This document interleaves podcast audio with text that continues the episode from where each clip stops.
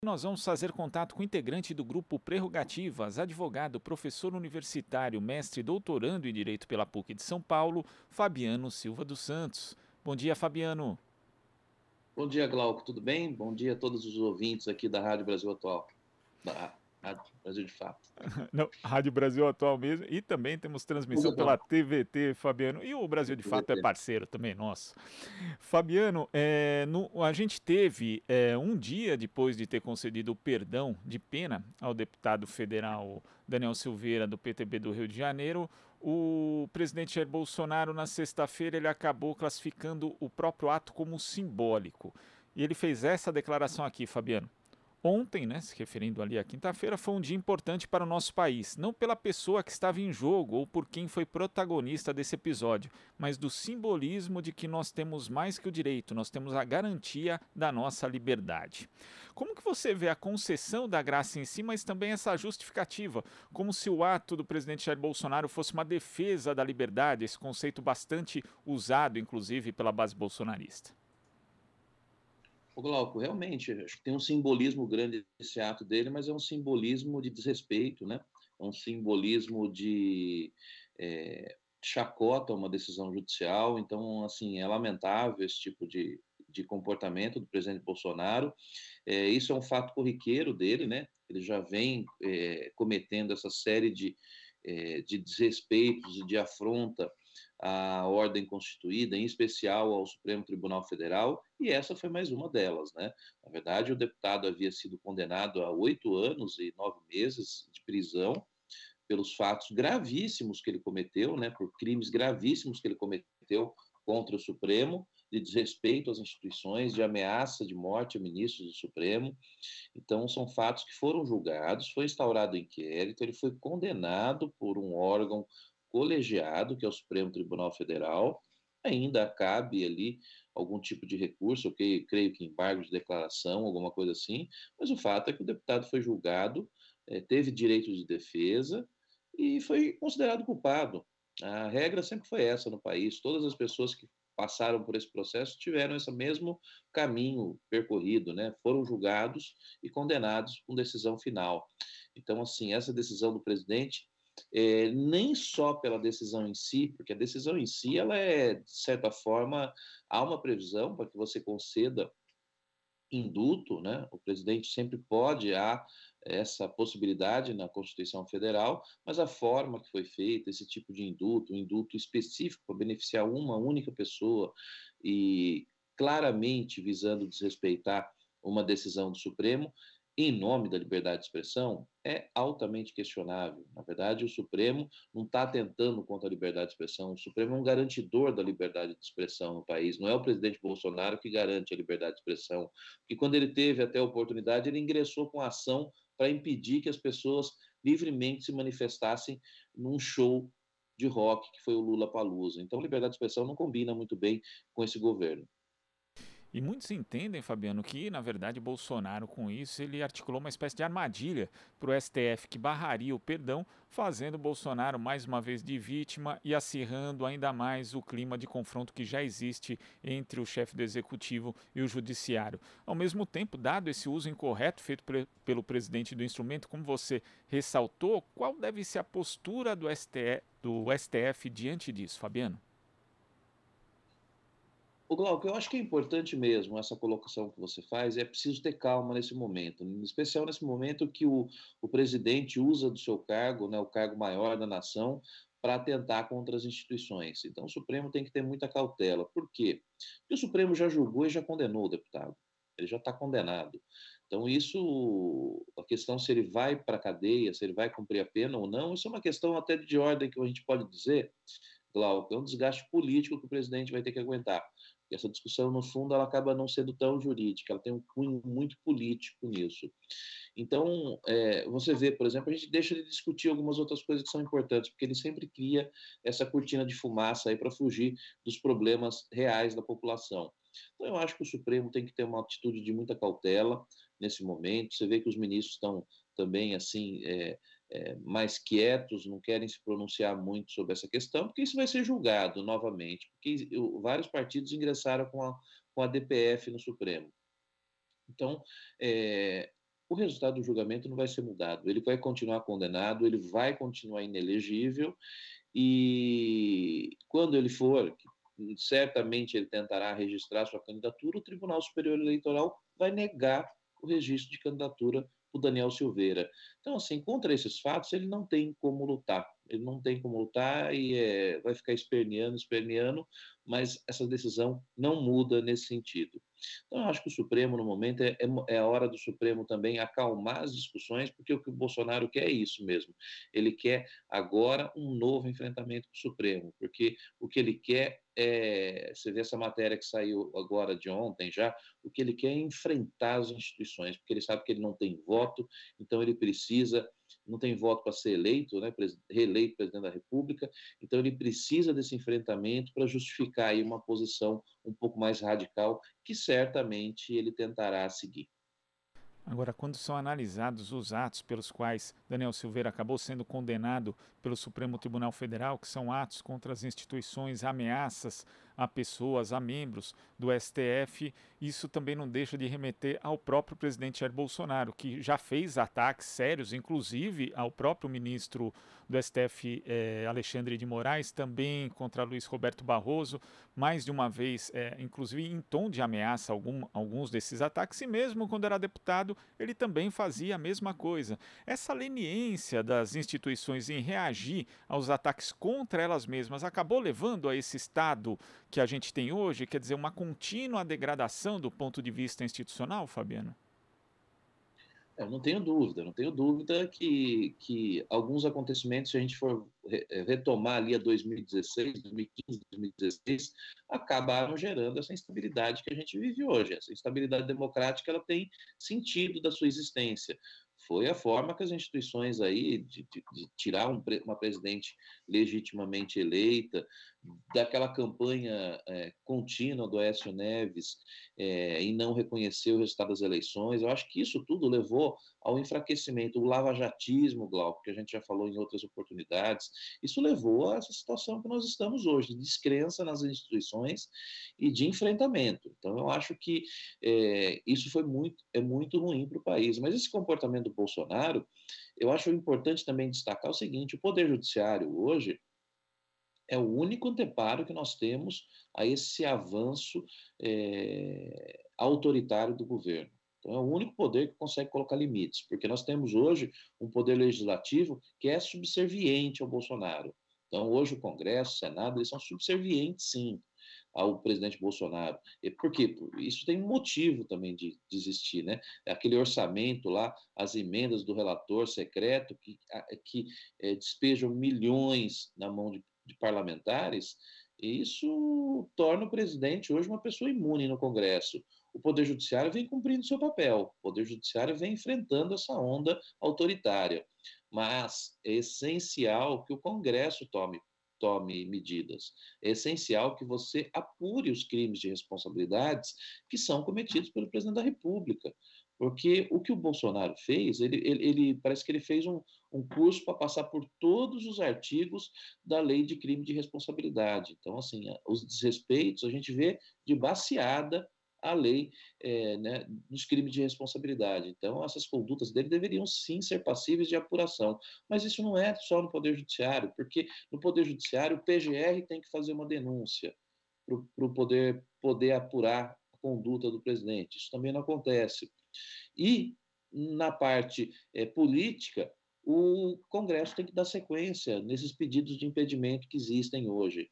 Então, veja, é, há sim um problema hoje nas instituições do Brasil, mas não é no Poder Judiciário. O problema das instituições no Brasil pode ser no Ministério Público Federal, que não toma medidas que são necessárias, e no Congresso Nacional, que deixa de cumprir sua função, porque ali está eh, é, muito bem abastecido de recursos é, nas suas emendas.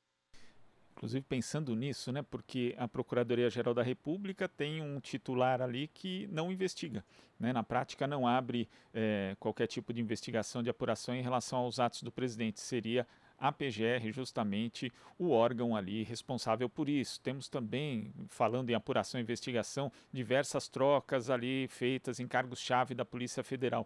E como você mencionou também, Fabiano, temos o Congresso Nacional. Né? Nessa semana mesmo, o presidente do Senado lavou as mãos em relação ao indulto. Também o presidente da Câmara, a atitude que ele teve, na verdade, foi ir ao STF para que a Câmara tenha a prerrogativa dela caçar ou não o mandato do deputado Daniel Silveira, lembrando que o que tem lá é só um processo de suspensão em andamento, nem de cassação é, é como a gente vai conseguir, na verdade, reverter esse aparelhamento, porque isso foi feito, né? Inclusive essa questão do orçamento secreto, das emendas de relator, também é algo que não é desmontável de forma tão fácil.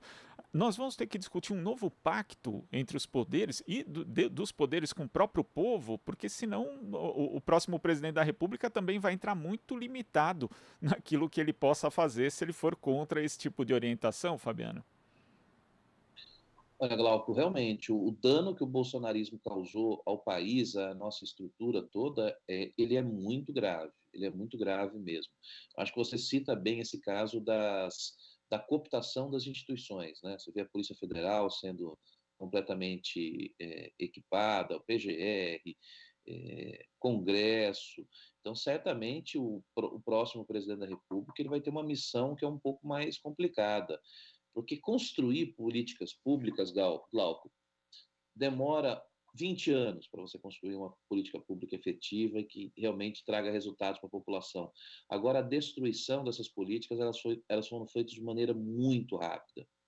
Nós sempre tivemos presidentes da República, é, pelo menos da época da redemocratização, eu digo, que sempre cumpriram ali. A gente pode discordar politicamente, pode não concordar com o rumo político, mas sempre foram pessoas que respeitaram o ordenamento jurídico e que atuaram ali nas regras do jogo democrático. Hoje nós temos um presidente da República que faz isso que agride as instituições reiteradamente. Então a gente tem um desenho político hoje muito ruim. Realmente as instituições foram capturadas por interesses é, privados, por assim dizer.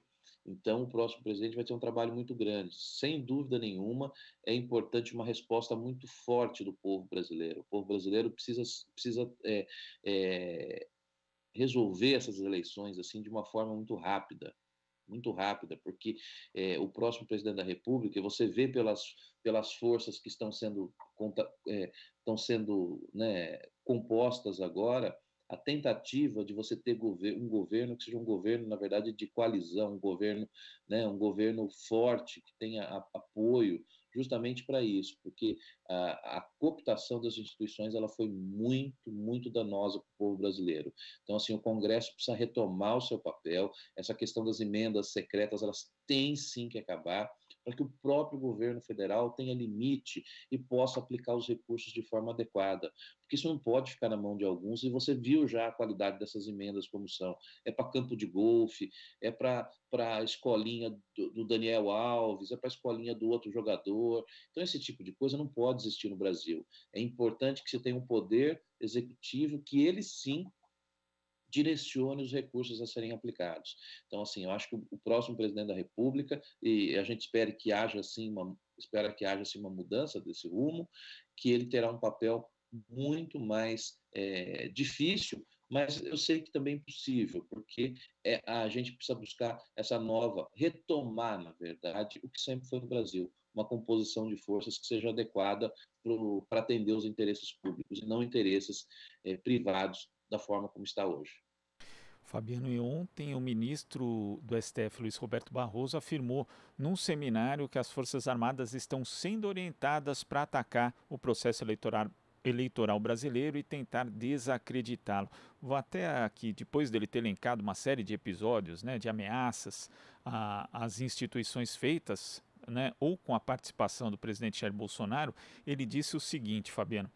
Todos nós assistimos repetidos movimentos para jogar as Forças Armadas no varejo da política. Isso seria uma tragédia para a democracia e para as Forças Armadas, que levaram três décadas para se recuperar do desprestígio do regime militar e se tornarem instituições respeitadas. É, isso, isso é um sinal de alerta também, porque o ministro Luiz Roberto Barroso, no ano passado, ele chamou representantes ali das Forças Armadas para participarem do processo de fiscalização das urnas, mas agora ele diz que elas estão sendo orientadas para desacreditar o mesmo processo e orientadas, a gente imagina por quem seja, de quem vem a orientação. Como é que você viu essa declaração do ministro Luiz Roberto Barroso, Fabiano? Olha, é uma declaração forte, uma declaração, é, assim, veja, é o ministro do TSE, ministro do Supremo Tribunal Federal, é, que coloca, assim, que, ou seja, que vê claramente a tentativa do Exército influenciar para fragilizar o processo eleitoral. Você vê que teve uma troca, antes tinha um indicado para cuidar do processo eleitoral, que era o ex-ministro Fernando Azevedo, ele saiu, desistiu. Então, assim, há algo muito estranho nessa história.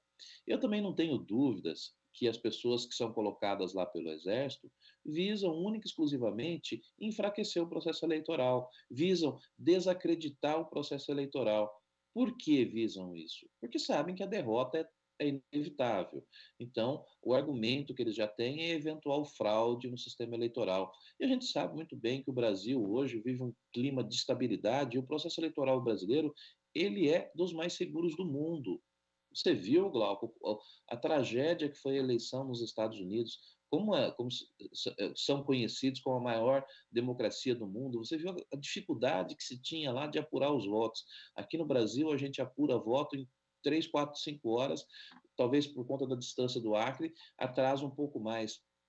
Mas o nosso sistema sempre foi muito eficiente. E as pessoas que estão aí foram eleitas por esse sistema. O que, o que essas pessoas atrasadas querem é o retorno do voto manual. Por que o voto manual? Porque isso favorece as milícias, favorece as forças que oprimem o povo a pressionar as pessoas a votarem tal candidato, que vão ficar olhando, querem foto, querem isso, acompanhar as pessoas a votarem, querem ver se o xizinho está correto. Por quê? Porque o voto hoje ele é seguro, ele é seguro e é transparente e, acima de tudo, ele garante ali que a população possa exercer é, tranquilamente é, a sua escolha. Então, essas pessoas hoje atuam fortemente para fragilizar o processo eleitoral. Então, acho que é importante a fala do ministro Barroso, é importante que a sociedade manifeste seu apoio aqui às instituições, em especial ao Supremo e ao TSE, para que a gente tenha, assim, eleições no Brasil que reflitam a vontade do povo. Não dá mais para a gente aguentar esse tipo de pressão militar, como veio essa nota agora do Ministério da Defesa, é, com o objetivo claro de atingir o Supremo e o ministro Luiz Roberto Barroso. Então esse tipo de comportamento é lamentável e assim e, e é lament, mais lamentável ainda é as forças armadas brasileiras se prestarem esse papel ridículo que eles vêm se prestando no governo Bolsonaro. O governo Bolsonaro conseguiu a proeza de desestabilizar as forças armadas brasileiras. Você vê até ontem até aqueles dois irmãos lá mostrando um baixo nível que se encontra hoje nas discussões é, com a cúpula das Forças Armadas. Então, isso é muito lamentável e é importante mesmo que a gente mantenha aqui o foco e que a gente apoie, sim, é, as medidas que o TSE vai tomar, porque será a eleição mais difícil da nossa história. Essa questão de fake news, é, desses aplicativos de mensagens. Então, é importante que o TSE cumpra o seu papel, como sempre cumpriu no país. E nesse caso da nota do Ministério da Defesa tem um dado curioso porque não foram nem as Forças Armadas atacadas pelo criticadas pelo ministro Luiz Roberto Barroso, mas sim a, quem, a, quem orientava, né? Porque ele diz estão sendo orientadas. Então imagina-se quem seja essa pessoa que está orientando as Forças Armadas a fazerem isso, até porque no contexto ali da fala dele, depois ele é, atribui ali diversos, lembra da participação de Jair Bolsonaro em diversos atos antidemocráticos, inclusive. Agora, as Forças Armadas fazerem isso, né? o ministro da Defesa, que constitucionalmente a gente sempre lembra que não deveria ser um militar, né? mas é um militar desde o do governo Temer, continuou sendo ainda mais né? no governo de Jair Bolsonaro. Agora, é, é o papel do ministro da Defesa ou de integrantes da, das Forças Armadas, ao invés de defenderem a instituição, defenderem um governo, defenderem um presidente, Fabiano? É justamente isso. As Forças Armadas foram, de certa forma, também cooptadas, né?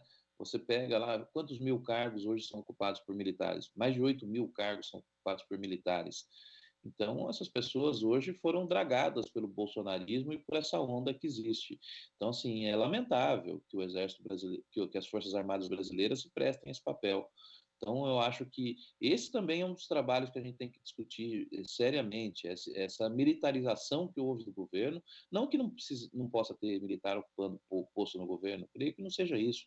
Os quadros que são importantes e que são muito técnicos e qualificados devem ser aproveitados, assim como os civis também, que se forem técnicos, eh, né, tem que ser participar de governo, mas é, isso mostra como o papel que o Exército que as Forças Armadas brasileiras hoje desempenham. Você vê esse, essa série de, de, é, de, denúncias aí contra Forças Armadas, o, o, a, o, as compras do, do, das Forças Armadas brasileiras, né? É até vergonhoso que o Exército se coloque nesse papel e para defender ainda esse tipo de ideologia esse tipo de autoritarismo. Então, assim, as Forças Armadas têm que olhar para o futuro, tinha que sair desse papel, tinham que deixar o povo decidir, tinha que defender a Constituição. É, as Forças Armadas têm esse papel de garantir a estabilidade da ordem democrática. Então, os, os, atos praticados aí, o ministro da Defesa sair com uma nota virulenta como essa contra o ministro da Suprema Corte é algo vergonhoso, é algo vergonhoso e que mostra bem o nível hoje que a gente tem desse governo. Então, assim, o papel deveria ser justamente esse de distância, de distância, de garantir a lisura do processo eleitoral, de garantir que as pessoas, que a Constituição brasileira sempre vai ser seguida conforme é dito. Quem dita por último, quem fala por último sobre cumprimento da Constituição no Brasil é uma instituição só, não é o presidente da República. Quem fala sobre a garantia do cumprimento da Constituição é o Supremo Tribunal Federal. E assim vai ser é, nesse e em qualquer outro governo. Isso não se muda. Fabiano, eu queria agradecer a sua participação aqui no nosso Jornal Brasil Atual de hoje. Muito obrigado. Até a próxima.